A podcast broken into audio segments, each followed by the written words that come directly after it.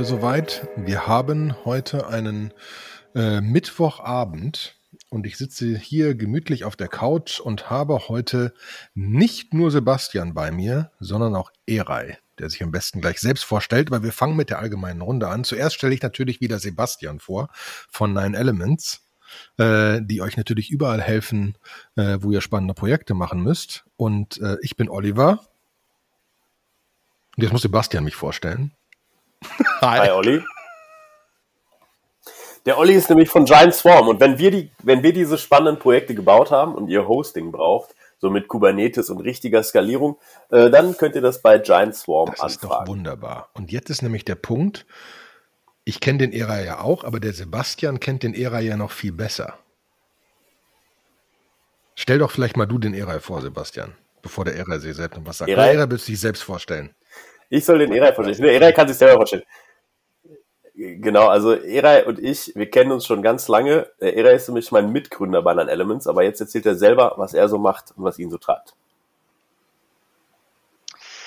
Genau, äh, ich bin der Partner in Crime von Sebastian, äh, was Nine Elements betrifft. Ich habe das äh, vor ganz, ganz langer Zeit mit ihm mitgegründet und ähm, habe dann allerdings irgendwann, weil wir ja bei einer Elements auch angefangen haben, eigene Produkte zu entwickeln und mich das ein bisschen mehr, ähm, naja, mich gekickt hat, so ein bisschen auch an eigenen Produkten arbeiten zu können, ein bisschen mehr den Fokus auf, auf nur einer Sache haben zu können äh, und auch etwas kontinuierlich, sagen wir so, weiter zu verfolgen. Ähm, wir haben halt irgendwann das äh, Foto-Editor SDK gebaut ähm, was ja irgendwie sehr erfolgreich im Markt angekommen ist. Und äh, darum herum haben wir quasi als äh, Imagely jetzt äh, eine echt coole Firma und ein sehr tolles Team aufgebaut. Das mache ich jetzt Fulltime.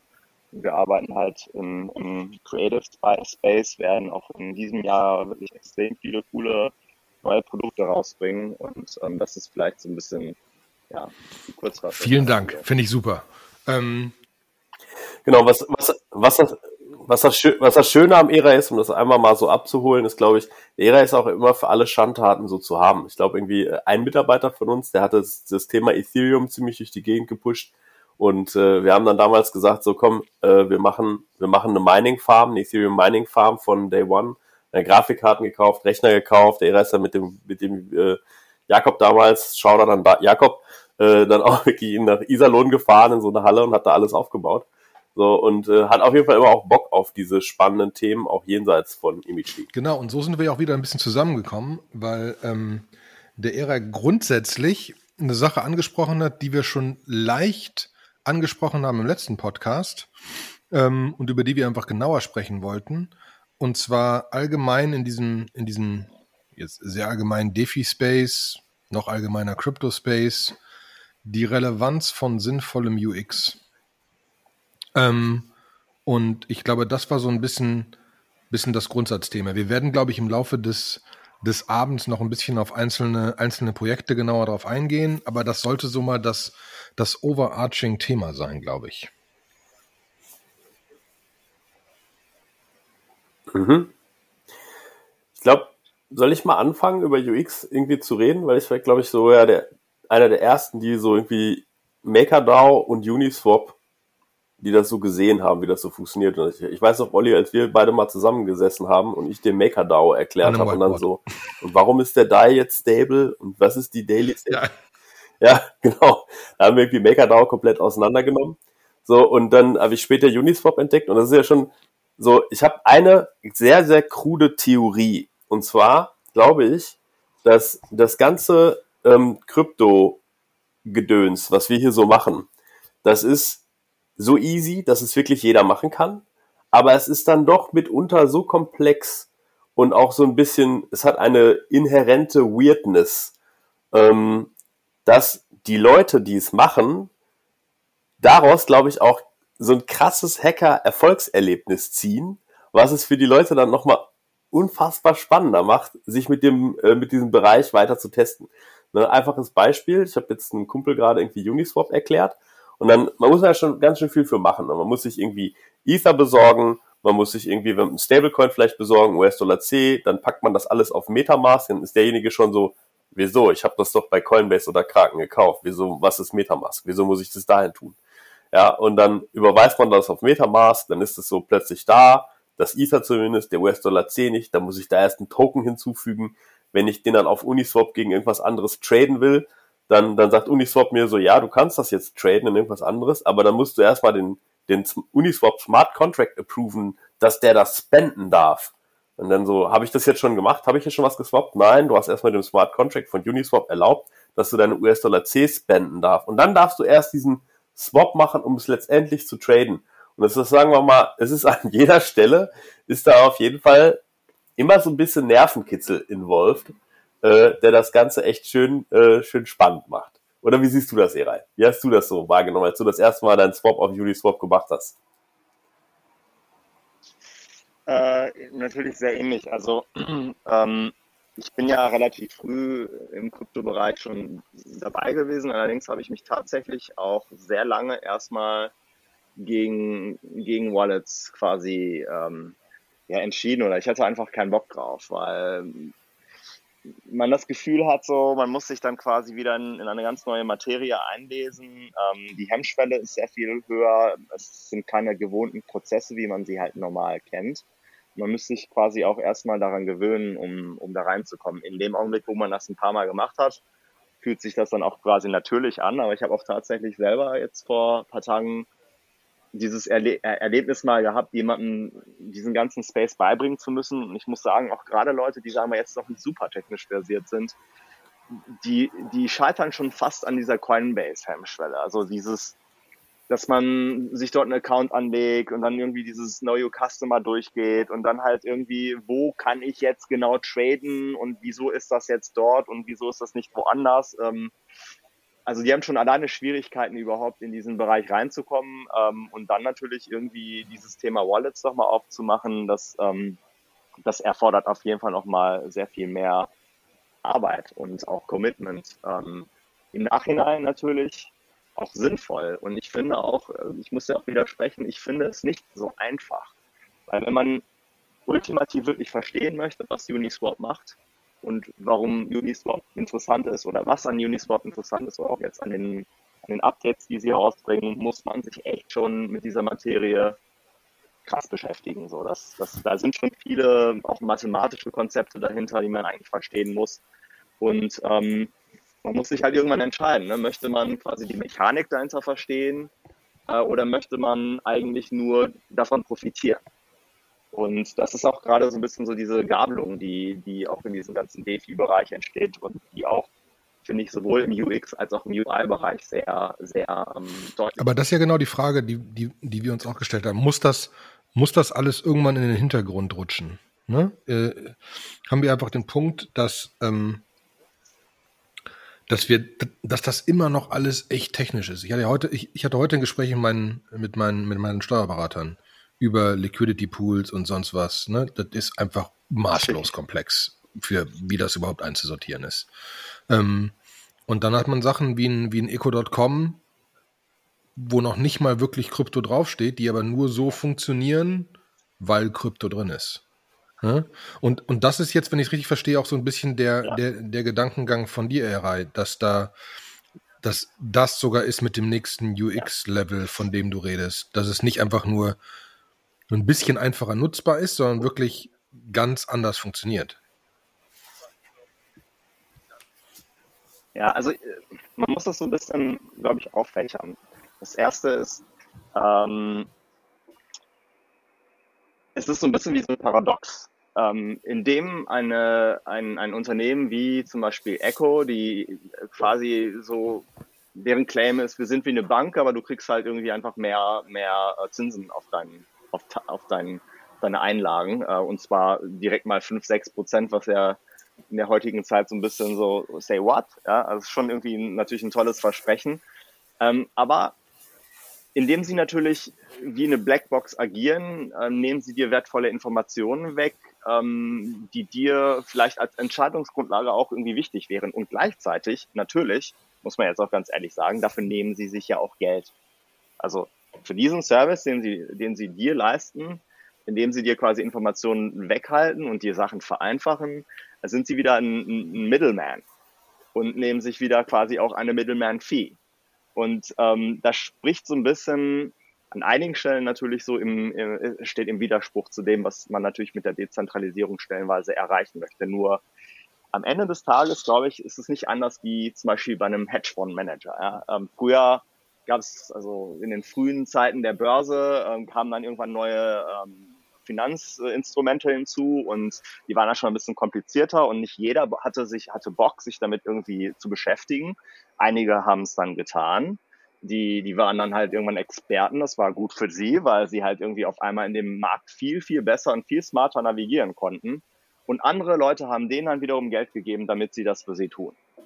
Und ich denke, im DeFi-Bereich werden wir was Ähnliches erleben. Ähm, die Hemmschwelle, die Wissenshemmschwelle reinzukommen, ist groß und sie wird groß bleiben. Da wird sich nichts dran ändern, weil die Konzepte, die Blockchain etc., also angefangen von wirklich dem, dem einfachsten oder der, der Basis der Blockchain selber, aber dann halt auch dem, was darüber liegt und wie das alles miteinander funktioniert, ist sehr komplex.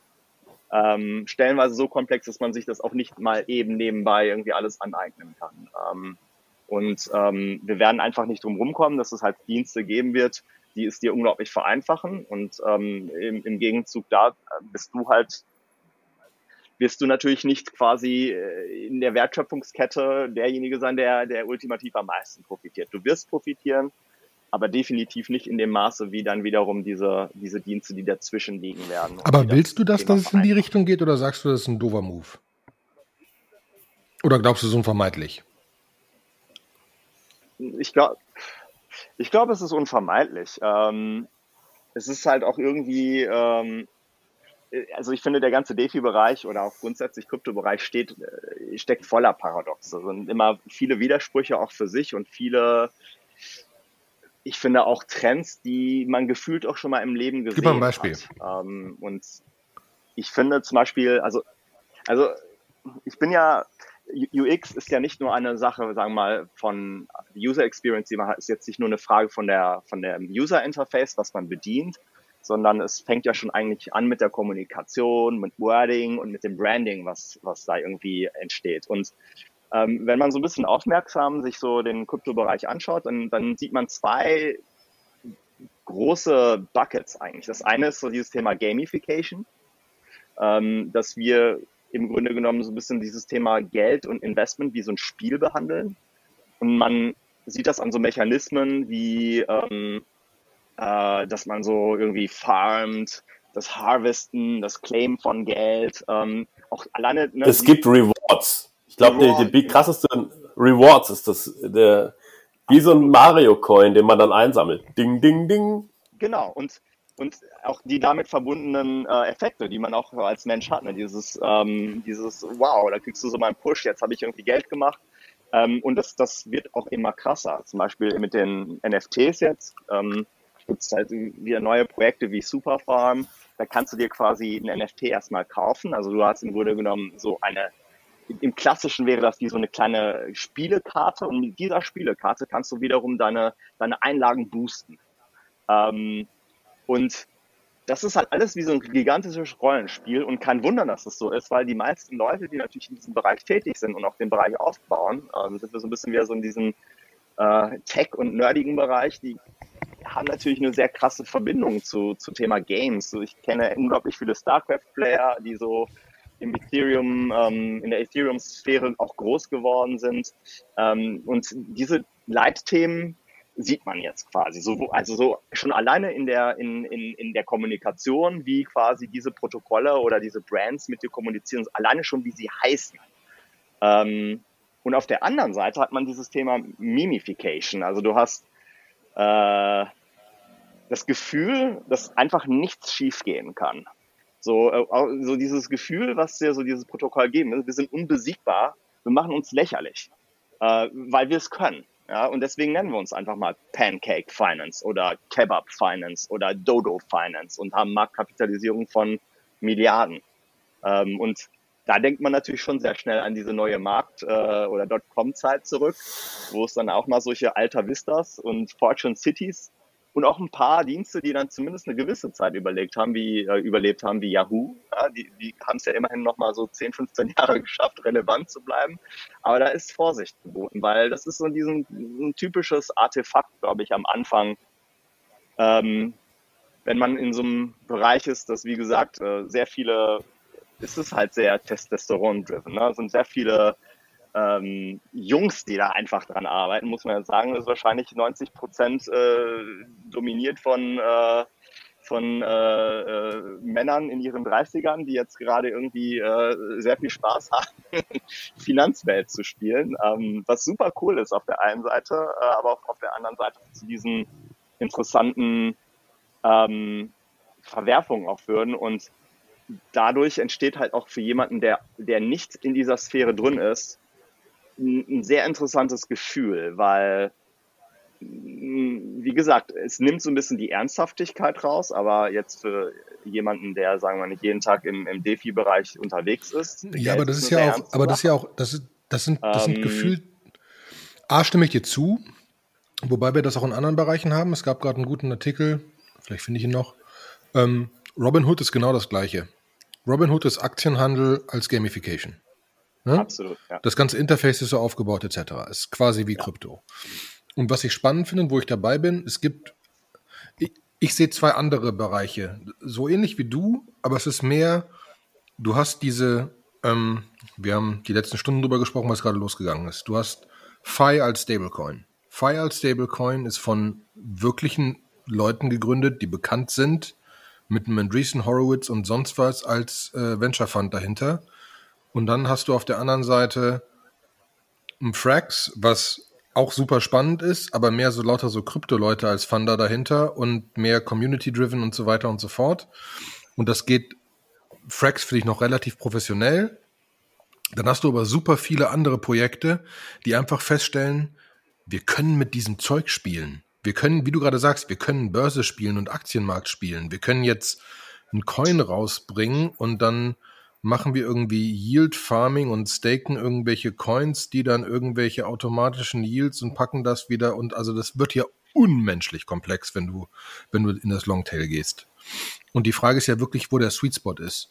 Gefühlt haben wir einige gerade, die wirklich groß sind. Manche von diesen Launches auf Coinlist, ne? Ein Flow ist ja am Ende sechs, sieben, acht Jahre alt. Also Union Square Ventures hat da vor sechs Jahren investiert. Das war CryptoKitties. Das ist uralt. Ne? Das ist wirklich alt. Und ist ein sehr, sehr langer Plan. Ähm, und dann hast du viele Leute, die einfach so ein bisschen spielen. Die Frage ist halt wirklich gefühlt so ein bisschen, was der Sweet Spot ist und was das bedeutet. Weil ich glaube, die, dieses, dieses, dieses Spielzeug am Rand brauchst du auf jeden Fall, um Sachen auszuprobieren. Das macht gerade den DeFi-Space wahnsinnig spannend und deswegen kommen plötzlich Sachen daraus, die wirklich interessant sind. Auf der anderen Seite brauchst du natürlich irgendwelche Material Firmen, die, die, die, die, die irgendwie größere Sachen machen. Aber vielleicht, vielleicht drehen wir es ein bisschen um. Wo siehst, wo würdest du denn jetzt sagen, was sind ein, zwei oder drei Projekte, die das wirklich nach vorne gebracht haben? Wo du wirklich sagst, das ist anders. Ja, Entschuldigung, Sebastian? Ich bin, ich, würde da, ich da mal einklinken, wenn ich darf. Oder Era, willst du das beantworten? Also kannst du auch machen und dann würde ich das auch vielleicht von meiner Sicht aus mal tun und auch vielleicht dann ein bisschen zu User Experience, um den Bogen zu spannen, wieder zurückzugehen. Aber mach du erstmal. Also ich finde, das eine sehr Frage, schwierige Frage zu beantworten, die sehr schwierig zu beantworten ist. Auf der einen Seite glaube ich, dass man natürlich jetzt gerade sieht, dass sich so bestimmte Blue Chips formen. Und das hat wieder sehr viel mit Branding zu tun und Trust. Also ich finde, Trust ist eines der wichtigsten Elemente, die du gerade in einem neu entstehenden Markt haben kannst und auch formen kannst. Und das ist auch einer der wichtigsten Zutaten für eine gute UX. Ähm, wenn du jetzt einen, Marktteilnehmer wie, wie Uniswap hast, dann weißt du so, also die Wahrscheinlichkeit, dass die irgendwie jetzt äh, bald weg sind, ist sehr, sehr, sehr, sehr gering. Ähm, dasselbe auch. Aber, wo, aber woher weißt du das? Das ist ein pinkes Einhorn. so, als ich die Seite ja, das erste. Es ist, ein pinkes, es ist ein pinkes Einhorn, aber dadurch, dass sie natürlich eine gewisse Marktgröße schon erreicht haben, auch eine Gefolgschaft haben, ähm, sind sie einfach schon weiter als die anderen. Sowohl vielleicht so von ihrer UI, also so rein von der Bedienung her, als von den Konzepten her, als aber auch, wie gesagt, von, von ihrer, von ihrem Marketing her, so wie sie halt irgendwie agieren können. Ähm, und Hirai, ich stimme dir völlig zu, aber jetzt stell dir vor, die Sparkasse wäre nicht rot, sondern pink und die hätte auch nicht dieses umgedrehte Fragezeichen, sondern ein pinkes Einhorn. So, ähm, ne, du musst einfach da denken, für, wir sind in so einer Blase drin, in der sich jeder mit all den Dingen auskennt und wir alle wissen, dass Uniswap total groß ist. Aber wenn ich DeFi und Krypto Leuten erkläre, dann sagen die immer Uni, Uni, also Bitcoin und Ethereum kennen die. Und bei Uniswap hören die schon auf. Und dann gehen die das erstmal auf die Seite drauf. Da frage ich mich, also, ja, ich finde die Uniswap-Seite auch ansprechend, aber ich finde, da geht es für mich schon los, wie das alles aussieht und wie das alles heißt. Also noch, noch mal, ich, ich, äh, ich sage, dass es äh, Blue Chips im Entstehen sind. Heißt, äh, so wie Yahoo damals auch irgendwie gefühlt Quatsch war und man das erst, erst ernster genommen hat, als das Web wirklich zu dir gekommen ist und du wirklich Internet hattest und dann so anfangen konntest, irgendwie das, den ganzen Kram zu benutzen, ist es bei Uniswap nicht anders. Also natürlich ist, ist die Hemmschwelle enorm. Also überhaupt zu verstehen, was da passiert und, und warum, was überhaupt Liquidity Pools sind. Ich glaube, wie gesagt, da sind wir noch nicht an dem Punkt, dass man überhaupt auch nur ansatzweise von, von Mainstream reden kann. Aber zumindest haben sie es halt schon mal geschafft, das Thema ein bisschen weiter zu pushen und es wird in dem Zuge sicherlich noch ein paar andere geben, die das ähm, auch weiter irgendwie ähm, groß machen. Die Frage ist natürlich immer, welche Nische, in welcher Nische ist man? Ist das Thema Geldleihen zum Beispiel etwas, was so krass Massenmarkt ist? Ähm, oder ist es dann trotzdem letztendlich ein Finanzinstrument und wird eher von Leuten bedient, die nun mal auch in diesen Finanzmärkten ähm, heimisch sind? Ne? Ähm, und äh, dann solche Projekte wie, ähm, was ich persönlich zum Beispiel ganz cool finde, ist so dieses Vespa Finance, weil das wirklich extrem gut aussieht, was sie da gemacht haben, sehr gut kommuniziert. Ähm, und sie vorenthalten dir trotzdem so gewissermaßen so was, was da wirklich unter der Haube passiert. Sie sagen dir einfach, pass auf, du kriegst ja sieben Prozent, äh, pack dein Ether rein und wie gesagt, auch da ist man ja schon an dem Punkt, dass man überhaupt ein Wallet hat und auf diesem Wallet irgendwelche Kryptos hat. Und ich glaube, äh, von Massenmarkt kann man da schon lange nicht reden, aber es ist definitiv weitaus zugänglicher als noch vor einem Jahr, wo das so alles gefühlt ähm, das fasse ich jetzt lieber erstmal nicht an, weil woher kommen diese Prozente, was ist das? Ähm, es ist immer noch nicht selbsterklärend, weil viele der Finanzprodukte, in die man investiert, also ähm, in, bei vielen, wo man halt diese Aggregation hat, wo man dann so ähm, in verschiedene Protokolle investieren kann. Ich meine, was weiß ich, was ein Protokoll tut? Ich meine, woher soll ich wissen, was Compound ist? Ähm, und sie schmeißen mit Namen um sich und Brands um sich und, und gehen davon aus, dass jeder genau weiß, was das ist. Ähm, das ist zum Beispiel ein typisches auch UI-Schema, was, ähm, was man vermeiden sollte oder zumindest, wo man mal gucken sollte, erklärt ein bisschen mehr, was da passiert. Also wenn ihr das zugänglicher machen wollt, dann müsst ihr es erkl erklären. Wenn ihr das Gefühl habt, das ist jetzt wirklich nur für die Profis, ja gut, dann, äh, dann schmeißt du halt mit Brandnamen um sich und jeder muss dann schon selber wissen, was das tut. Ich versuche mal aus meiner Sicht das zu erklären. Also ich finde erstmal, du hast du hast schon völlig recht, auch so, wo das alles herkommt mit den Bandnamen oder so. Aber ich glaube, die großen Projekte, die waren immer sehr neat getrieben. Also für mich war MakerDAO war eins der ersten. Also es war so irgendwie, es kam Ethereum und Bitcoin, das war volatil und da waren auch so die ganzen, die ganzen Alpha-Trader und Alpha-Traderinnen, soll ja auch solche geben, ähm, die, die finden das natürlich cool, dass es diese Volatilität gibt und dass es ein völlig unregulierter Markt ist, den man irgendwie mit, mit Telegram-Gruppen, Pump-and-Dump-Scheme irgendwie irgendwas krass machen kann.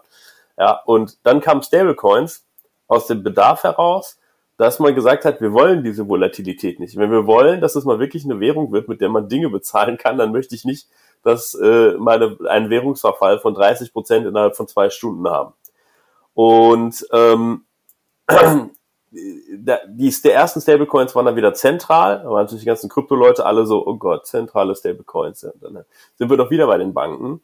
Ähm, und deswegen hat sich halt MakerDAO, das ist das erste Projekt gewesen, wo sie gesagt haben, das wird jetzt ein dezentrales Stablecoin. Und das ist ehrlich gesagt so ein bisschen der, auch so der Ethereum oder Bitcoin Moment, so wo alle gesagt haben, dezentrales Stablecoin, das kann nicht funktionieren. Ja. Und dann irgendwie, dann hat erstmal so ein Maker Crash gegeben, also der DAI, der der Stablecoin von Maker ist, ist mal irgendwann dann so auf 80 Cent gerutscht und alle so, ah, oh, wir haben es doch gesagt, aber hat er überlebt. Dann ist er nochmal irgendwie gecrashed und alle haben gesagt, jetzt schafft das aber nicht, hat er überlebt. So. Und ähm, jetzt inzwischen ist das ein etabliertes Ding geworden. So, und jetzt gab es ja beim Maker, gab es ja diesen Governance-Token, weil die gesagt haben, wir sind eine dezentrale Autonomous Organization, ein DAO, So, und die haben diesen Maker-Token gehabt und die hatten halt immense Probleme, diesen Token zu listen. Ne, das war ihr, ihr Problem. Also die, sie haben sich dann auf einer Ethereum-Konferenz getroffen, haben gesagt, so ja, Mist, wir haben hier diesen Maker-Token und natürlich kann man jetzt, äh, kann ich den von Wallet zu Wallet schicken, wenn du weißt, was meine Vertragsadresse ist. Also over the counter in der Community ist der gehandelt worden. Die Investoren, die früh rein investiert haben, haben natürlich auch genau so bekommen.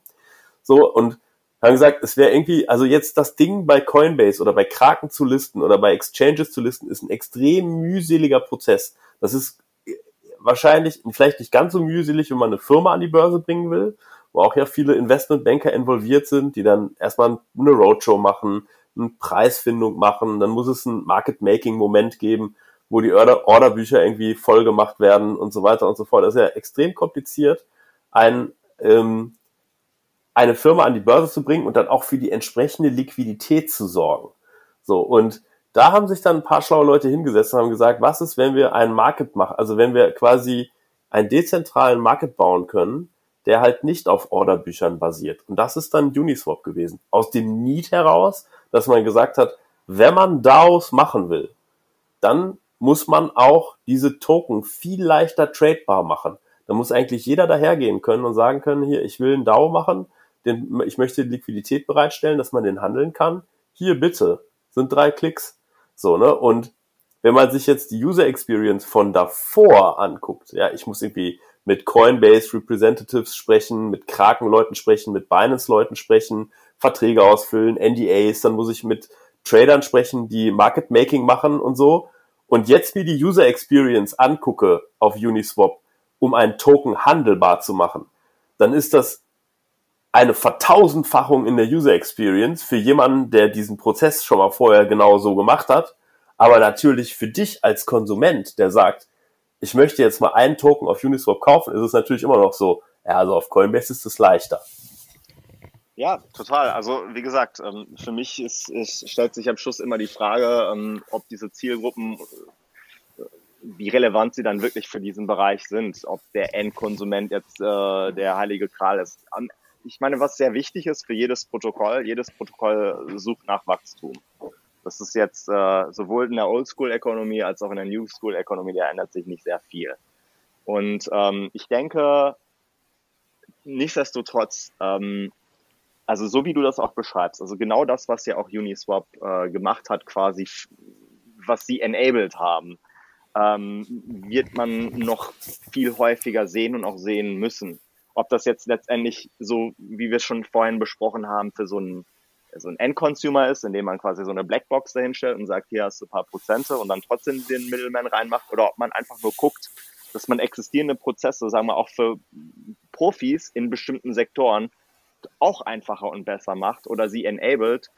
Ähm, das spielt ja erstmal keine Rolle, so, solange ich quasi für mein Protokoll dieses Wachstum erziele. Und ich glaube, da ist gerade auf der Design also sowohl auf der UX als auch der UI-Seite noch sehr, sehr viel Potenzial. Also gerade wenn ich mir irgendwie anschaue, wie die momentan A, wie, wie und ob es, welche Designprozesse dahinter liegen, das ist sicherlich auch ein interessantes Thema, was wir gleich kurz anschreiben können, als auch solche Themen wie Conversion Optimization. Also ich gucke mir halt einige Seiten an, ähm, und denke mir so, wow, die sind, also so wie Curve. Curve ist für mich, ich mag Curve super gerne. Es ist so einer meiner Lieblingsprotokolle.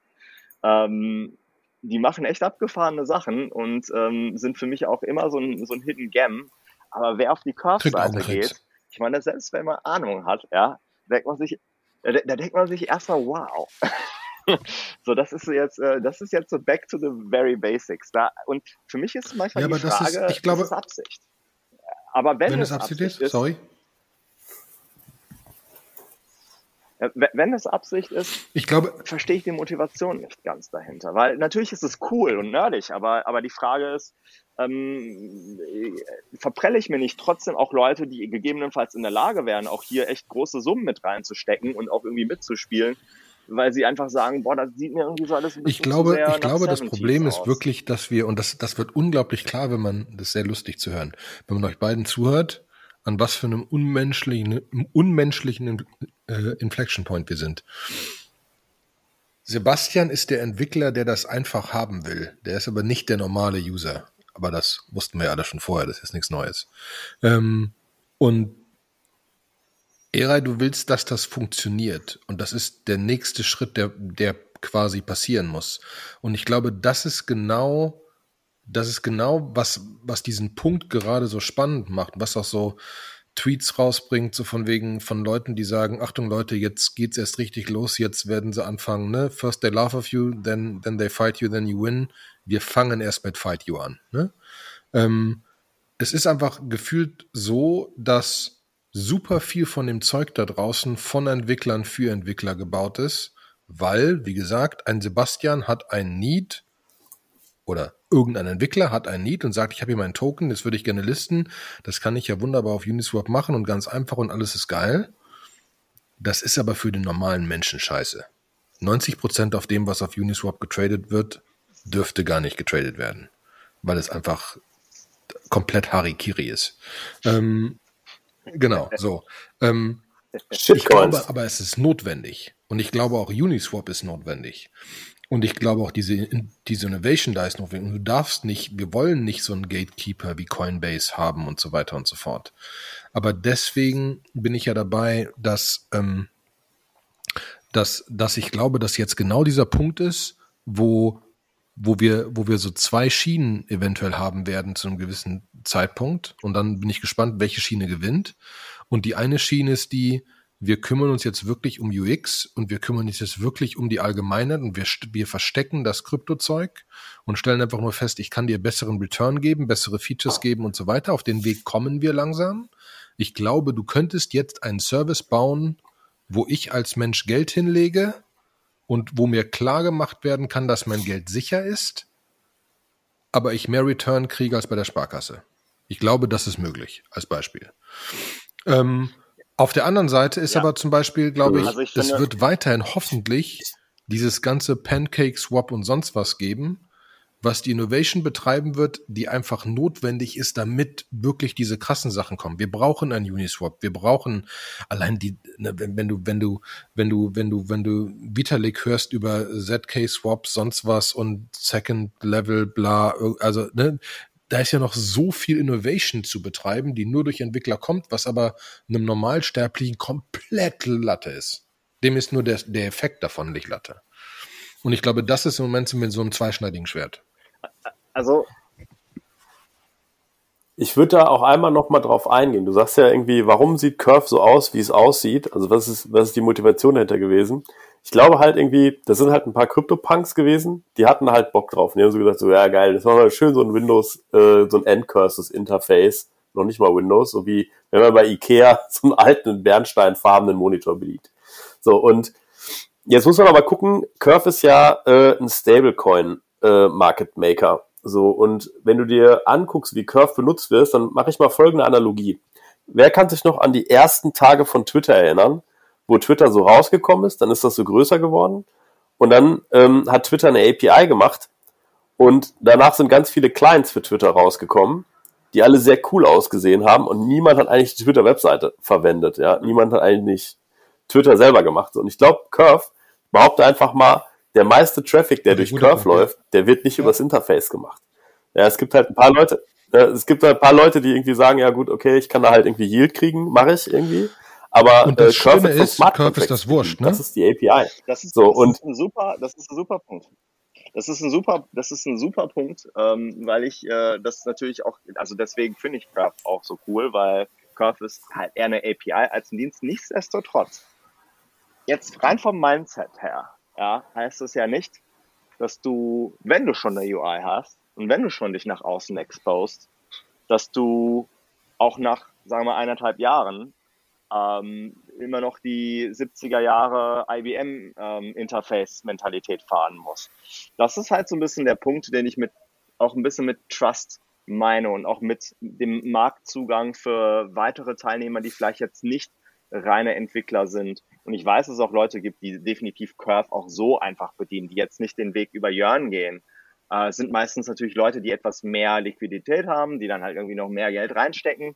Ähm, und keiner von denen beschwert sich am Ende des Tages, weil man macht es dann ein, zwei Mal, dann weiß man zwar auch, wie es funktioniert, aber es ist, ich kann euch eine Sache sagen, in einem Jahr oder in zwei Jahren oder vielleicht auch in einigen Monaten, es, es wird Iterationen von Interfaces geben und dann werden wir sagen, ach alter Schwede, das war, das ist aber so viel besser als, als was es früher war. Ein einziges Beispiel schon, wenn ich zum Beispiel auf auf Curve geht's sogar, aber auf, auf Yearn geht's nicht. Also wir haben jetzt zum Beispiel ein anderes Protokoll wie Yearn, was ja unglaublich krass mit Curve interagiert, so was ja so fast schon äh, ein Ecosystem bildet. So ähm, Yearn ist so eine Art für mich wie so eine Abstraktion. Es ist schon mal so einfacher, ja, mit Yearn irgendwie auf Curve zuzugreifen. Man macht mit Yearn bestimmte Sachen. Ähm, ultimativ allerdings muss man trotzdem, wenn man jetzt nicht die Sachen setzt, die Coins erstmal auf, auf Yearn auch irgendwie erwerben. Äh, auf, auf, auf Curve muss man die, die Coins sich holen und dann geht man äh, zu Yearn und kann man dort quasi von sehr hohen APIs äh, profitieren. Das Problem ist hier, wenn ich da jetzt, sagen wir mal, momentan sehe, ich kann jetzt irgendwie auf äh, irgendeinem Stablecoin irgendwie kriege ich 30 Prozent pro Jahr. Wir wissen ja, dass das ja Variablen sind. Das sind Sachen, die, die sich von Tag zu Tag verändern, weil die, die darunter liegenden Assets nun mal an Wert verlieren oder gewinnen. Ähm, ich habe keinen Einblick darüber, wie die Performance ist. Und dann muss ich wiederum wenn mir das wichtig ist, gehe ich wieder zu einem anderen Dienst, der mir das eventuell, wenn ich Glück habe, zeigt. Und diese Fragmentierung, die ich gerade habe, die ist definitiv nicht, also die sorgt definitiv darauf, dass, dass momentan unser Bereich im, im DeFi wirklich so sehr verschlossen ist. Das ist für die wenigen Glücklichen, die echt Ahnung haben und die, sagen wir, vielleicht auch aus dem, aus dem Informatikbereich kommen äh, oder sagen wir mal aus dem sehr heftigen Finanzbereich kommen, die kommen damit klar, aber alle anderen, die das gerne wollen, die haben echt große, 100%. eine riesengroße Barriere. Aber 100 Prozent dann Was ich schade finde. Ich, ich frage ich, ich frag das mal unsere Interessenten. Also wir, wir haben ja diese Telegram-Gruppe aus purem Interesse, da könnt ihr reinkommen, äh, sind jetzt ist Low Noise, sind nicht viele Leute drin. Kommt mal da rein, sprecht mal mit uns und sagt uns mal, hättet ihr gern mal so eine Webseite, How to DeFi? Ja, wo man vielleicht, wo wir vielleicht einmal mal so runter erklären, was sind eigentlich die Entry Points, äh, wie, wie können wir es machen, als ohne dass wir es vom Interface ja so super viel besser machen. Einfach nur mal, dass wir mal beschreiben, welche, welche Sachen es gibt. Wollt ihr sowas haben? Äh, dann können wir uns ja überlegen, ob wir uns mal hinsetzen und sowas bauen für euch. Ja, aber ich stimme dir auch zu, Eray. Äh, das ist, das ist noch alles nicht da und das ist alles, das ist alles fragmentiert. So wie Twitter auch sehr lange sehr fragmentiert war, bevor sie gesagt haben, das ist ja auch alles Ungeduld, wir ziehen das jetzt ne? alles zu uns auf die Plattform. Und ich musste tatsächlich auch erstmal, ich, ich musste zum Beispiel auch erstmal mich bestimmt mehrere Monate so in diesem ganzen Maker und Uni Swap, also mit diesen ersten DeFi-Diensten wirklich beschäftigen, um das irgendwie mal machen, bevor ich wirklich verstanden habe, was man eigentlich mit Web 3 meint. Ich meine, klar, mir war das schon mit Ethereum damals klar. Das war halt immer so das Ding, was man gesagt hat, aber das war gefühlt eher so ein Versprechen und super abstrakt. Es war irgendwie nicht greifbar. Und jetzt merkst du auf einmal, was es wirklich heißt. Und eine ganz andere, auch sehr wichtige Sache, finde ich, wenn man sich diese Returns anschaut, stellenweise, dann ist auch die berechtigte Frage, wo kommt denn das her? Wo kommen diese 30 Prozent dann nochmal her oder diese 40? Naja, ne? Und ja, okay, aber jetzt mal für unsere Stadt, für unsere Stadt Bochum sind jetzt gerade die Geschäftsführergehälter der Sparkasse Bochum der Vorstände offengelegt worden. Jeder Vorstand verdient zwei Millionen Euro Jahresgehalt aufwärts. Jetzt äh, eine Stadt Bochum hat irgendwie 500.000 Einwohner, noch nicht mal alle werden bei der Sparkasse sein. Ja, äh, irgendwie, also ich glaube, im Banking äh, wird schon eine Menge Geld verdient. Und wenn man, wenn man jetzt quasi mit diesen dezentralisierten Projekten die Bank selber sein kann, dann sind da schon, dann sind da Renditen drin. Aber genau das ist der Punkt. Es ist ja auch gar nicht so schwer. Ich erzähle, ich erkläre den Leuten meistens immer, also Uniswap ist eigentlich eines der besten Beispiele, weil Uniswap tut ja das, was die Bank normalerweise tut. Ähm, sie, äh, sie, sie hält Liquidität vor und dafür nimmt sie sich ganz schön viel Geld. Und wenn ich jetzt irgendwie Euro in US-Dollar umwandeln will, muss ich da immer so irgendwelche Transaktionsgebühren zahlen und die gehen exklusiv an die Sparkasse. Und deren einzige Leistung ist, dass sie im Grunde genommen beide Währungen bei sich in irgendeinem Tresor horten. Und ähm, Uniswap hat eigentlich jetzt ermöglicht, dass es jedermann machen kann. Das kann, macht natürlich nicht jedermann, also nicht jedermann kann an dieser Wertschöpfung teilnehmen, ähm, aber zumindest die Leute, die so ein bisschen mutig sind oder die das Projekt verstehen, das Protokoll verstehen, die können jetzt auf einmal einen Teil vom Kuchen abhaben. Aber das geht ja für jeden Bereich, wo du diesen, diesen Mittelmann hast. jeder Bereich, wo du irgendwo eine Plattform dazwischen hast, die irgendwie äh, die Hand aufmacht, ähm, also so in diesem zentralen Gedanken und sich irgendwie 30 Prozent Provision einheimst, das ist theoretisch etwas, was Leuten, die direkter an der Wertschöpfung eigentlich teilnehmen können, ähm, auch zugutekommen kann. Und nicht unbedingt. Ja, aber das macht es ja auch wieder kompliziert, ne? Das hast du ja, das hast du ja, ich, ich, ich, ich verstehe 100 Prozent, genau. ne? Deswegen ja auch kann. Frax Finance verstehe ich. Frax, wenn man dran glaubt, dass es ein Stablecoin ist. USDC Pool, 30 Prozent äh, Jahresreturn. Das ist einfach de, dein Anteil der 0,2% Trading Fee, was immer incentivized durch Frax, alles gut.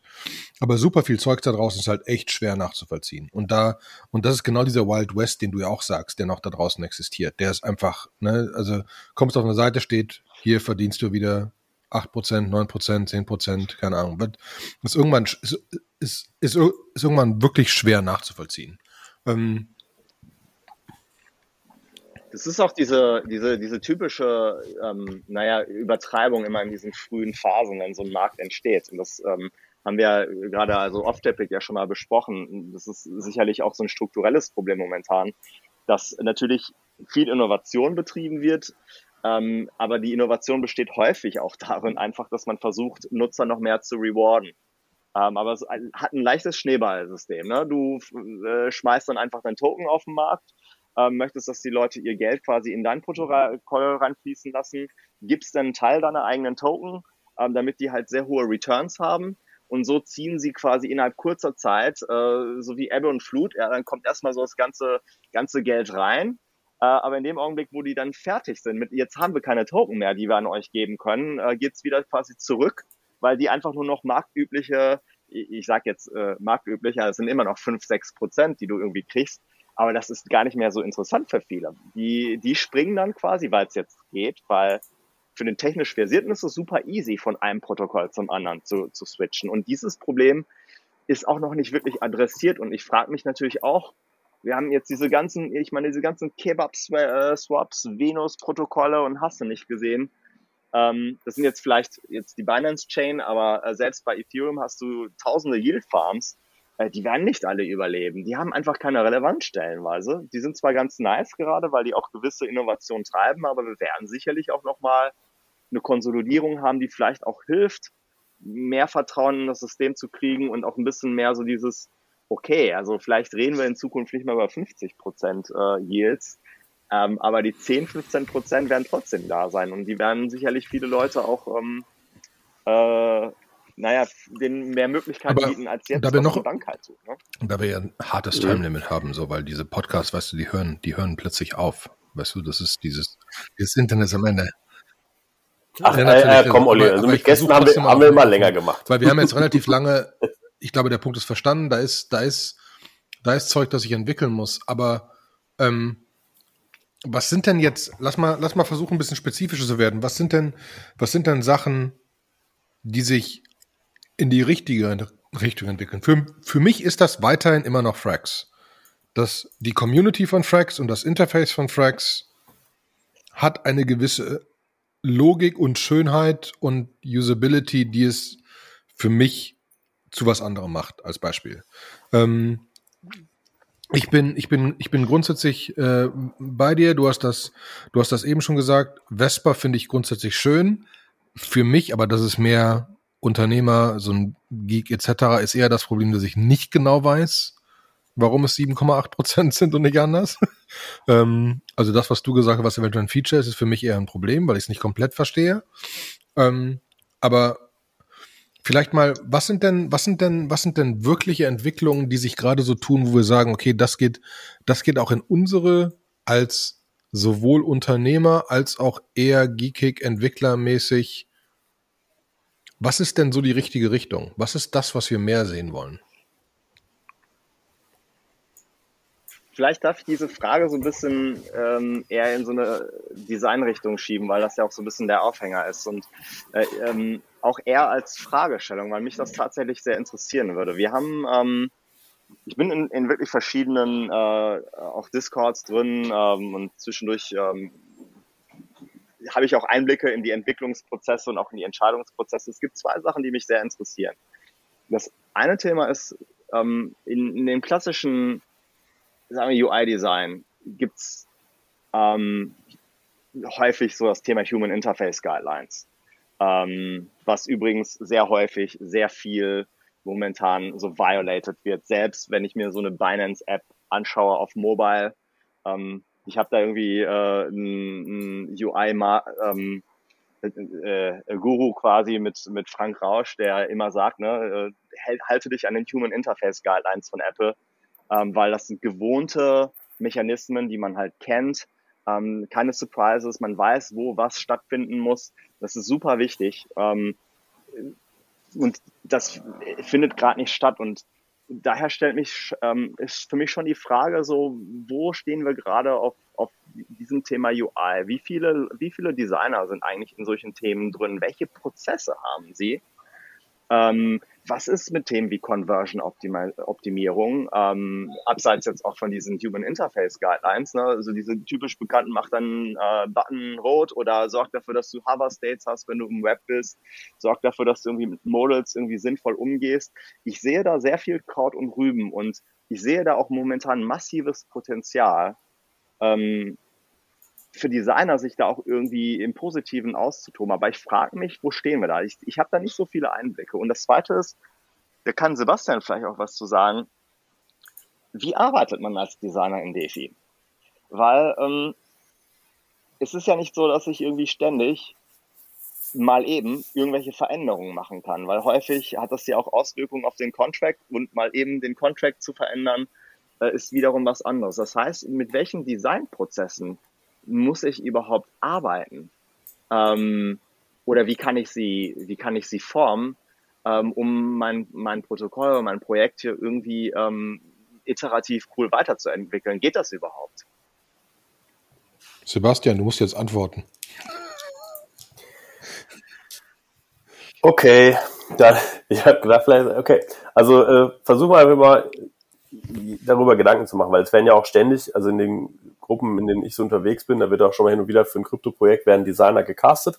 Ne? Ähm, die müssen natürlich A schon mal affin sein, die müssen auch die technischen Limitierungen kennen. Wenn man sich zum Beispiel den die Tokens, die getradet werden, die sind alle momentan ERC20 Tokens. Das sind so, ist der gängige Tauschstandard. Und wenn ich zum Beispiel jetzt sowas wie Uniswap habe, da habe ich ja genau dieses, ich muss eigentlich immer zwei Transaktionen machen, wenn ich nicht rein mit Ether interagiere. Wenn ich jetzt zum Beispiel US-Dollar C an einen Contract senden möchte, dann kann ich das nicht tun, sondern ich kann nur dem Contract erlauben, US-Dollar C auf meinem Wallet abzubuchen. Das ist die erste Transaktion. Und die zweite Transaktion ist dann, dass das der Contract auch tatsächlich durchführt. Deswegen hat man immer genau diese zwei Transaktionen, die man machen muss. Technisch kann man das lösen. Es gibt so ein ERC 777. Das ist so ein neuer Token-Standard, äh, der jetzt gerade äh, in der finalen Version, das haben wir auch schon mal einen Podcast hier gehabt, ist ja rausgekommen. Und in irgendeiner Zukunft wird es wahrscheinlich den ERC 20 nicht mehr geben, sondern nur noch den ERC 777 und dann hast du das Problem nicht mehr. Dann kannst du das alles in einer Transaktion machen. Jetzt wird es aber nochmal uns bestimmt für die nächsten ein, zwei Jahre begleiten. Warum?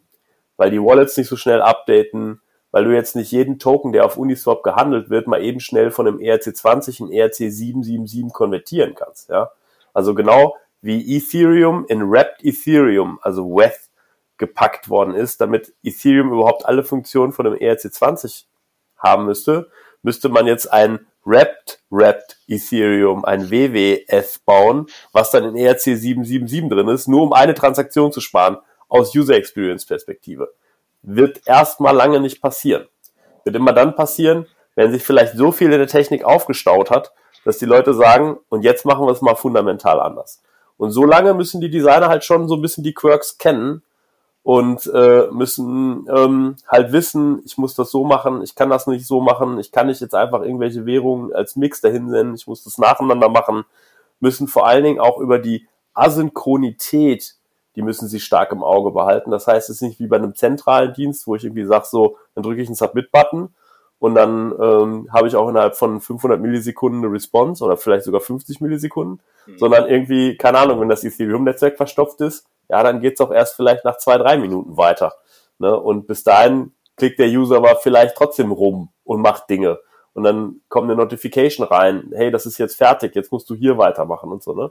Äh, da müssen die Leute halt sehr, sehr sauber abgeholt werden. Es ist alles furchtbar dezentral. Ähm, Projekte, die das wirklich gut gemacht haben, sind für mich Argent, haben wir auch schon ein paar Mal besprochen, aber jetzt äh, neu, also gibt's auch schon länger, aber jetzt, die haben nochmal richtig eine Schippe oben drauf gelegt, ist für mich Dama. Äh, Dama ist ein Wallet, ähm, die jetzt gerade ein neues Release gemacht haben, ein Update gemacht haben, wo du deine Bank komplett damit connecten kannst und du kannst es ganz, ganz easy bei denen äh, halt Fiat-Währungen wie Euro oder Dollar äh, halt draufschieben. Du kannst eigentlich direkt von Euros in einen, in einen äh, Smart Contract in, in Yearn Finance reinstecken. Und da mal erledigt für dich alles dazwischen, was dazwischen steckt. So, und als ob das noch nicht genug ist, sie haben ein SDK released auf GitHub, um das für dich zu machen. Also Fiat On-Ramp, Off-Ramp, as a Service über ihren SDK. Ne? Und das wird jetzt auch nochmal, glaube ich, eine ganze Menge Services enablen, um diese Friktion, von der du sprichst, einfach. Aber kann es sein, dass wir echt daran glauben, dass es ja. ganz viele kleine Services geben werden, die am Ende zusammengestöpselt werden und gar nicht so viele Riesendinger?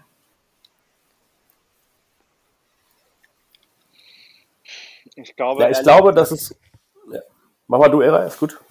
Ich glaube ehrlich gesagt, äh, es, sind momentan sehr unterschiedliche Modelle. Ähm, wenn man so in einem ganz dezentralen Modell denkt, also dezentrales Team, Governance, DAO etc., dann glaube ich, dass das definitiv das so die Art und Weise, was man jetzt bei Sushi, Jörn und und äh, Curve beobachtet ähm, und quasi das ja sind ja viele weitere Dienste drumherum.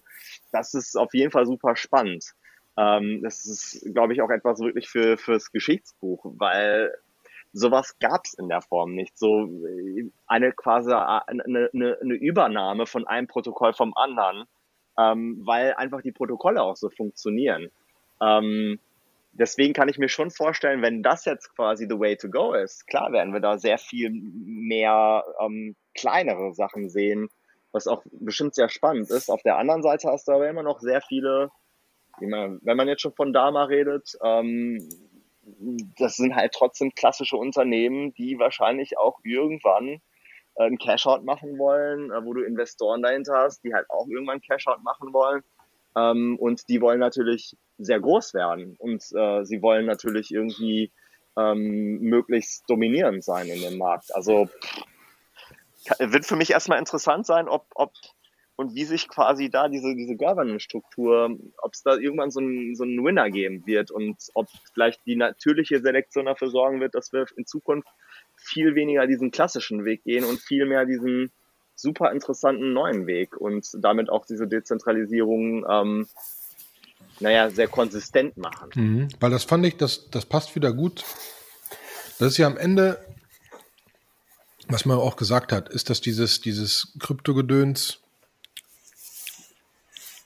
ist so ein bisschen Open Source mit Werten dahinter, die es einfacher machen, das zusammenzustöpseln. Ne? Und einzelne Leute mit kleinen Service einfacher, einfacher Geld verdienen können. Und es ist halt genau das, was ich immer auch absolut finde, was spannend zu sehen ist, dass du Systeme da draußen hast, die nur funktionieren, weil sie mit zehn anderen Systemen zusammenspielen, die alle nur funktionieren, weil sie mit zehn anderen Systemen zusammenspielen. Ähm, das ist ein relativ filigranes System und am Ende versteht man es kaum. Aber gerade deswegen funktioniert es.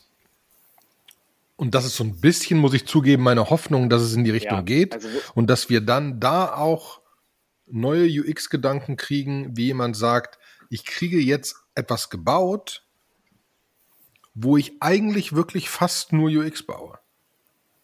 Also wo ich, wo, wo ich fast nur Usability baue und Sachen zusammenstöpsel. Also ich brauche keinen, ich brauche kein Exchange mehr bauen, ich brauche kein Yield Farming mehr bauen, ich brauche kein sonst was. Ich brauche am Ende nur einen On-Ramp, Off-Ramp bauen und der Rest passiert im Hintergrund. Durch ja. Dinge, die einfach da sind. Hm? Ich finde, das ist halt sehr... Find, Mach du. Ja, ich, ich finde die Analogie, die du jetzt gerade gemacht hast, die finde ich richtig gut. Äh, du hast von Open Source gesprochen. Ne? Also ähm, wenn man jetzt irgendwie sich anguckt, was jetzt jetzt gewonnen hat, jetzt Microsoft gewonnen mit ihrem, ähm, wenn man jetzt irgendwie in, im Internet guckt, mit ihrem monolithischen System, ja, oder haben super viele kleine Software-Tools äh, einen Stack gebaut, den wir heutzutage als das Web anerkennen, das Internet. Natürlich, derjenige heute macht einen Chrome auf und dann hat er Internet. Ja, aber wir wissen, wir als Techniker wissen ja, was dahinter steckt. So, und ähm, dadurch, dass es open war, dass es Open Source war, konnten halt super viele Leute sehr, sehr viel Innovation machen. So, und ich glaube, das ist jetzt so ähnlich. Ne? Also äh, diese ganzen Money-Legos, die es da draußen gibt, da kann jetzt richtig Innovation gemacht werden. Jetzt ist die Zeit. Ja, ähm, und da ist noch unendlich viel zu verbessern. Das ist dann natürlich manchmal total banal. Ne? Es gibt noch keine Push-Notifications, wenn du jetzt irgendwie eine Transaktion, Limit-Transaktion, da gibt's jetzt einen Service für, der jetzt ein bisschen unterm Radar ist, dieses äh, EPNS, haben wir auch schon ein paar Mal in unserem Podcast gehabt, aber jetzt so, viele nutzen das noch nicht. Ne? Und, oder wie The Graph, also Infrastruktur, da ist noch viel da, aber auch natürlich ganz vorne. Ähm, Era, hast du denn mal so, also kannst auch nochmal drauf antworten, aber vielleicht im Anschluss daran, was sind denn so die drei coolsten Projekte, die du gerade auf dem Schirm hast, wo du sagst, also da stimmt für mich alles? Ähm, okay, vielleicht gehe ich noch einmal ganz kurz auf den Punkt vorher ein, weil ähm, ich, ich stimme nur bedingt zu. Ähm, zum einen, ich meine, ihr wisst ja noch vielleicht vor zehn Jahren oder so, ja, vielleicht ist es auch schon ein bisschen mehr, vor 12, 13 Jahren, die Zeit der APIs. Äh, Goldgräberstimmung, äh, man konnte sich auf einmal von Twitter irgendwie die API ziehen, von Facebook, man konnte sie so zusammen, äh, wie Lego, man konnte mit Lego spielen. Genau das, was du gerade meintest, Olli. Ähm, jetzt ist ein bisschen der Unterschied, dass man argumentieren könnte, das ist ja nicht mehr alles proprietär. Ein Uniswap kann nicht mehr einfach sagen, wir machen das nicht. Das bestimmt aber auch wieder nur bedingt. Da muss man halt wieder tiefer in, in, ins Protokoll und in die Governance-Form und in, in wer ist daran beteiligt. Und, und jetzt sieht man zum Beispiel auch, ganz geiles Beispiel ist, Uniswap hat das Ding damals gelauncht, lief irgendwie paar Monate und dann kam irgendjemand und hat gesagt, ey Alter, ich werde mir jetzt einfach mal den, den ganzen Code forken und baue das Ding nochmal nach und ich gebe einfach mal einen User den Reward. Ähm, ist natürlich nicht ein super cooler Move, aber den darf man halt machen, wenn es Open Source ist. Und jetzt hat äh, Uniswap gesagt, mit unserem äh, neuen Code, Uni, also für, für die Version 3, ähm, machen wir jetzt erstmal einen Zwei-Jahres-Lock. Wir verändern auf einmal die Regeln. Ähm, was ich verstehen kann, aber was man irgendwo auch, also was auch so ein bisschen diese Aussicht eintrübt. Äh, anderes Beispiel Holochain. Äh, anderes Beispiel äh, oder ein, ein Protokoll, woran dann Element sogar auch mitgearbeitet hat, hat jetzt äh, ein Patent angemeldet. Patent ist definitiv nichts Dezentrales. Ähm, die Motivation dahinter kann ich verstehen, aber wie, wie gesagt, ähm, es ist der Selbstschutz. Selbstschutz ist aber wiederum ein bisschen so ein Konzept, was auch so ein bisschen oldschool ist. Ja, ähm, warum möchte ich mich selbst schützen? Ja, aber, aber Achtung. Äh, da muss ich ganz ähm, kurz. es gibt, es gibt von der, ja. es gibt, es gibt einen Open Source Pool von Open, also ein Patentpool von Open Source Tools zum Beispiel. Einfach aus diesem Selbstschutz, den sie, den sie auch integrieren. Ähm, wo du dich einfach, also einfach um zu sagen, wenn irgendwer klagt, klagen, also wir sind in diesem Ding drin, wenn irgendwer uns verklagt, verklagt er gleichzeitig einen Google und sonst was, ne? Ähm, und ich glaube, dieser Schutz ist wichtig. Und wir müssen auch nicht alles unbedingt aushebeln. Ähm, und es wird auch dann definitiv Probleme geben, da bin ich ja grundsätzlich bei dir. Und dass es, und dass es dann auch viel zu lernen gibt, dass wir in falsche Richtungen laufen werden. Aber das ganz basismäßige Ding ist, dass du etwas rausbringen kannst, was jeder nutzen kann, wo du aber definitiv bezahlt wirst, obwohl es auch jeder kopieren kann. Und das gab es vorher nicht. Ne? Vorher konntest du Open Source rausbringen, aber du also, hattest keine Möglichkeit, Geld gesagt, zu verdienen. Äh, man muss es Jetzt hast du das plötzlich. Genau, genau. Und das ist für mich ein entscheidender Faktor. Das ist auf jeden Fall ein ganz, ganz entscheidender Faktor, ähm, der kurz vor dieser Krypto-Geschichte schon angefangen hat, aber sich jetzt einfach nochmal rapide verstärkt. Open Source wird ein Geschäftsmodell. Äh, Menschen, die an Open Source äh, arbeiten, ähm, können sich selbst finanzieren. Die Leute, die, die mitcommitten können, bekommen halt auch etwas dafür. Und das ist ein sehr gut, auch sehr gut geregeltes System. Und deswegen auch äh, zur Frage von Sebastian, sowas wie Gitcoin ist ähm, sicherlich auch interessant. Ähm, weil ich sehe einfach immer mehr, dass viele Entwickler auch irgendwie gute Fundings kriegen über Gitcoin äh, an ihren Initiativen, an ihren Projekten. Und das ist für mich definitiv so einmal diese goldene Seite, ne? wo, wo man einfach merkt, es gibt sehr viele auch sehr ähm, äh, idealistische Leute in diesem Bereich. Ähm, und äh, so wie Olli es jetzt gerade auch meinte, sie müssen sich tatsächlich auch schützen vor den Leuten, äh, die halt nicht so idealistisch rangehen, sondern die gerade die großen Dollars sehen. Und die davon gibt's jede Menge. Ne? Und das wird ein super wird sehr spannend sein, das zu beobachten, wie sich diese Dynamik über die nächsten, über die nächste Zeit halt entwickelt, weil ähm, ich sehe halt viel Signal, aber ich sehe da auch extrem viel Noise. Und ähm, ich sehe auch, dass der Markt, ähm, also zum Beispiel im NFT-Bereich, äh, ist, ist wieder mehr Versprechen, als, als das jetzt delivered wird. Ähm, und viele Leute gehen da sehr blauäugig rein. Das ist normal. Das ist eine ganz normale Marktübertreibung. Ähm, ich sehe sie als solche. Ähm, aber ich bin halt mega, mega, ähm, ich verstehe halt dieses, das Konzept von Web 3 und ich freue mich auch wirklich, das ist so ein Beispiel, was ich immer gebe.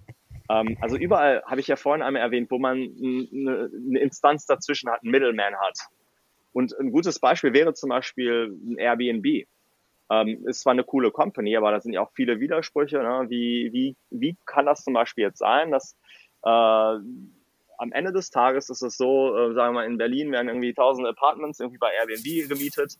Ähm, der Stadt Berlin kommt ja nichts zugute oder den Communities. Die einzigen Leute, die profitieren, sind die Leute, die quasi äh, die, ähm, denen die Immobilien gehören und Airbnb, weil die halt die Hand dazwischen aufhalten. Und ähm, das, das Pendant dazu, ähm, was ich so in, in Zukunft sehe, wäre dann halt, dass im Grunde genommen, wenn du äh, eine, eine Wohnung hast, die du vermieten möchtest, das Ding kann in deinem Wallet leben. Das ist halt irgendwie, ne, in deinem Wallet ist halt mehr als, als so irgendwelche Coins. Das sind halt dann NFTs, aber in dem, Fall, in, in dem Falle äh, repräsentiert das vielleicht dein Apartment. Und du kannst es halt in unterschiedliche Plattformen reintun. Und wenn Leute über diese Plattform buchen, dann könnte sich sowas ergeben, dass die daraus resultierenden ähm, ähm, Transaction Fees, die man dann vielleicht auch nimmt, die vielleicht auch sehr viel kleiner sind, anders verteilt werden. Sie könnte sogar so weit, es könnte so weit gehen, dass vielleicht die Stadt Berlin dann auch irgendwann ein eigenes Portal hat. Und wenn ich quasi darüber ähm, eine Buchung mache, dann kriegt die Community in Berlin halt auch was davon. Und sie können sich halt überlegen, okay, vielleicht bauen wir dann davon mehr Häuser oder was weiß ich. Das ist zwar noch sehr weit weg, ähm, da sind auch sicherlich sehr viele Sachen, die man sich auch nochmal durchüberlegen kann. Aber für mich war das eigentlich immer ein, ein, guter Ansatz, wirklich zu verstehen, wie weit diese Transformation jetzt gehen wird und dass wir definitiv erst ganz, ganz am Anfang sind. Und ähm, so ein bisschen wie damals auch in, in dem Dotcom, in der ersten Dotcom-Zeit, ja, vieles wird verpuffen und weg sein und wir werden uns wahrscheinlich in zwei, drei Jahren bei einem Bierchen immer überlegen, ja, kannst du dich noch erinnern? Döner-Swap? Aber einiges wird dann halt so ähm, bleiben und anderes wird dafür auch sein und groß werden und, und vieles verändern in den Systemen, die wir jetzt eigentlich ähm, ich habe ich hab noch ein Netz, also bevor ich wieder darauf zurück muss, dann hast du keine Ausrede, aber vorher noch ähm, muss ich noch eine Sache zu NFTs sagen, die ich heute gelernt habe. Rein theoretisch hat mir überlegt, diesen Podcast so zu basteln, dass du dir quasi mit einer Folge irgendwelche Coins verdienst oder so. Das sollten wir mit NFTs machen, weil jetzt wird's spannend. Wenn du nach deutschem Recht Coins verteilst, hast du etwas bekommen. Die sind null wert. Es sei denn, irgendwer stellt fest, er verkauft das erstmal seine Coins, dann haben die einen Geldwert. Und wenn du ab dann Coins verteilst, haben die einen Wert, den du als Geld bekommen hast und musst darauf Steuern zahlen. Es sei denn, und jetzt wird's spannend, du verteilst NFTs pro Folge. Weil wenn der Ära jetzt sein NFT verkauft, hat das gar keinen Einfluss auf den NFT, den Sebastian und ich von der Folge von letztem Mal haben. Das ist steuerlich nochmal äh, spannendes Konstrukt. Zumindest konnten mir die Steuerfachmänner erstmal keine Ausrede geben, warum das nicht so ist. ähm, aber ne, dementsprechend, Nein, so, also könnte man da noch spannende Sachen machen. Aber dann gehen wir, weil dann wäre dein Apartment NFT und aber egal. Wir wollten ja eigentlich was anderes von dir, Era. Wir wollten noch drei Sachen, drei spannende Projekte die du, die, wo du in letzter Zeit gesagt hast, okay, wow, das ist mal wirklich weitergedacht? Okay, also ähm, man, das erste, ich meine, kann man ja einfach darüber nachdenken, womit ich jetzt am meisten interagiere, wäre definitiv sowas wie Curve.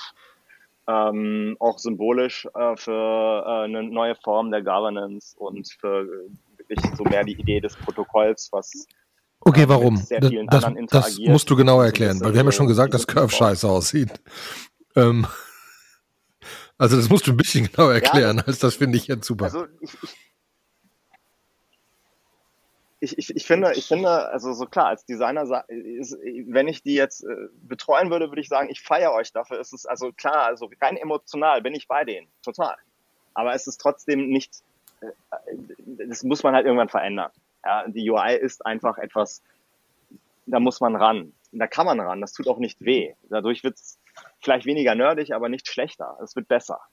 Ähm, trotzdem ist der Mechanismus hinter Curve, ähm, und auch natürlich dadurch, dass sie einer der ersten waren und auch schon natürlich so ein bisschen die, es ist sehr technisch, ähm, ziemlich cool und ich habe auch wirklich sehr äh, interessante ähm, Kombinationen gesehen, wie sie halt quasi mit Curve zusammenarbeiten und ähm, ich finde halt Curve ist einer, ein essentieller Teil der Infrastruktur, so wie MakerDAO auch. Ähm, MakerDAO wäre vielleicht auch irgendwie mein zweites Beispiel, weil, ähm, hey, es ist äh, die erste Dezentralbank, ähm, die, die, die wirklich auch sehr smart aufgesetzt worden ist. Sie hat einen sehr großen Crash auch äh, zwar mit Ach und Krach, aber sie hat es überlebt und es war, glaube ich, ein sehr wichtiges Zeichen. Ähm, und das dritte, ich doch ziemlich cool fand, das ist äh, Meta Factory AI. Ähm, und was die letztendlich tun, ist, sie kombinieren eigentlich reale Objekte, also vor allem reale Klamotten, mit, äh, mit der digitalen, mit dem digitalen Abbild, was du dann ähm, hoffentlich irgendwann halt im Metaverse nutzen kannst. Da gibt es jetzt auch unterschiedliche Games, unterschiedliche Konzepte, wo man dann ähm, potenziell ähm, so 3D-Objekte halt nutzen kann.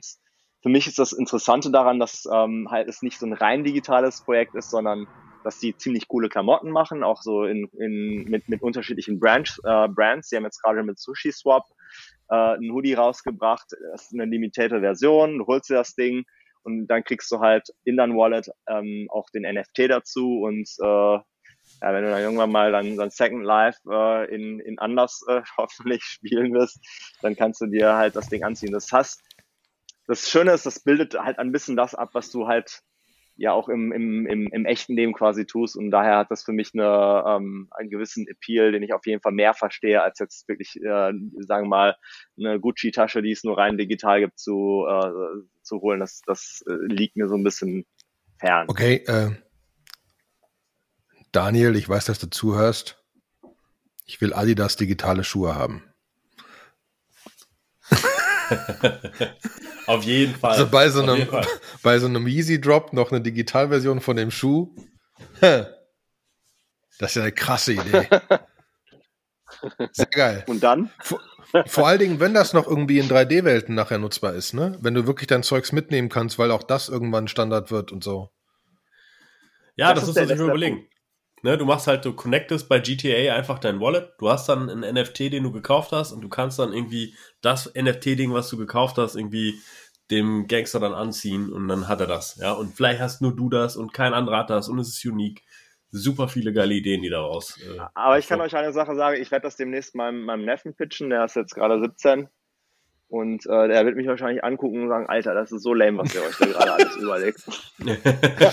genau, das ist, weil wir glauben, dass das voll die coole Idee ist und dabei gibt's schon ganz viel abgefahrene ja, das, Sachen. Das ist, das, das, ist, das ist wieder das, was passiert, wenn sich 30, 40-jährige Männer überlegen, wie die Zukunft der Welt aussehen soll. Ja, jetzt lass uns doch, jetzt lass uns doch mal unseren Traum, dass wir voll die krassen Ideen haben, bitte, ne? Nicht direkt kaputt Und dafür habt ihr die Umwelt komplett kaputt gemacht. ja, ich weiß. Ja, egal. Nein, ja. aber wir denken ja trotzdem gerne darüber nach und ich finde, also definitiv. es ist definitiv ein sehr, eine, eine, eine sehr spannende Zeit gerade, wie sich das definitiv. weiterentwickelt. Ne? Weil es, weil definitiv. Also vielleicht noch so, also ein bisschen, so ein bisschen so auch als eigene Eigenwerbung hier an der Stelle. Ich würde es so einmal erwähnt haben.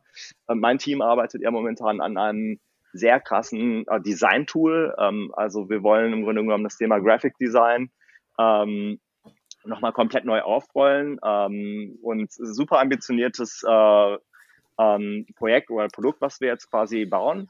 Und das auch natürlich schwebt uns auch ein bisschen im Hinterkopf. Diese ganze NFT-Bewegung, die spielt uns da wirklich sehr, sehr gut entgegen, weil ähm, das Tokenizen auch von, von, von grafischen Objekten, die man dann in, in unterschiedlichen Kombinationen nutzen kann und dann halt wiederum so ein Layout, eine Collage baut.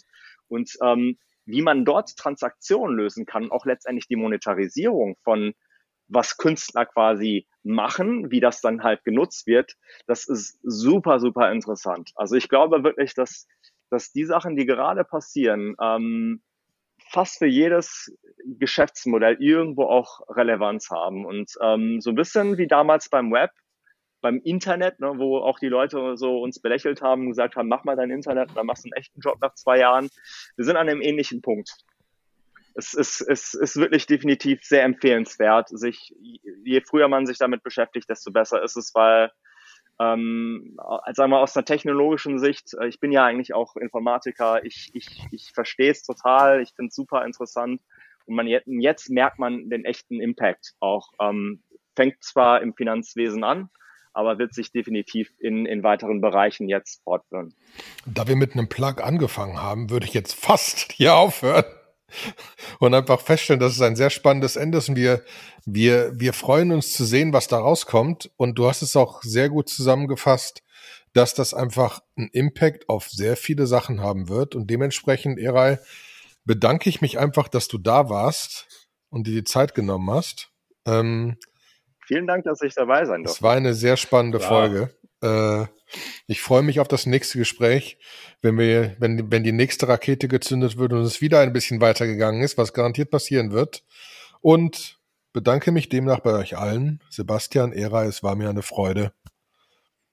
Ja, und für alle die, ihr kennt das Prozedere, liken, folgen, äh, alles Mögliche bewerten. machen, gerne weiterempfehlen, bewerten, weiterleiten an Leute, die es noch nicht kennen und vor allen Dingen in die Telegram-Gruppe reinkommen und uns Feedback geben. Ne, was können wir besser machen, was können wir anders machen, wenn sich irgendwer äh, berufen fühlt und sagt, hör mal, ihr habt hier irgendeinen Designtrend total verpasst, ne? aber ich kann euch auch mal eine ganze Folge lang was zu XYZ erzählen. Äh, wir haben immer gerne Gäste da, wir haben immer gerne äh, neue Insights. Äh, ja, Feedback. Vor allem, vor allem schickt alle eure Ethereum an folgende Adresse. 0x. okay, Jungs. Ich wünsche euch noch einen schönen Abend. Ciao. Dankeschön. Ciao.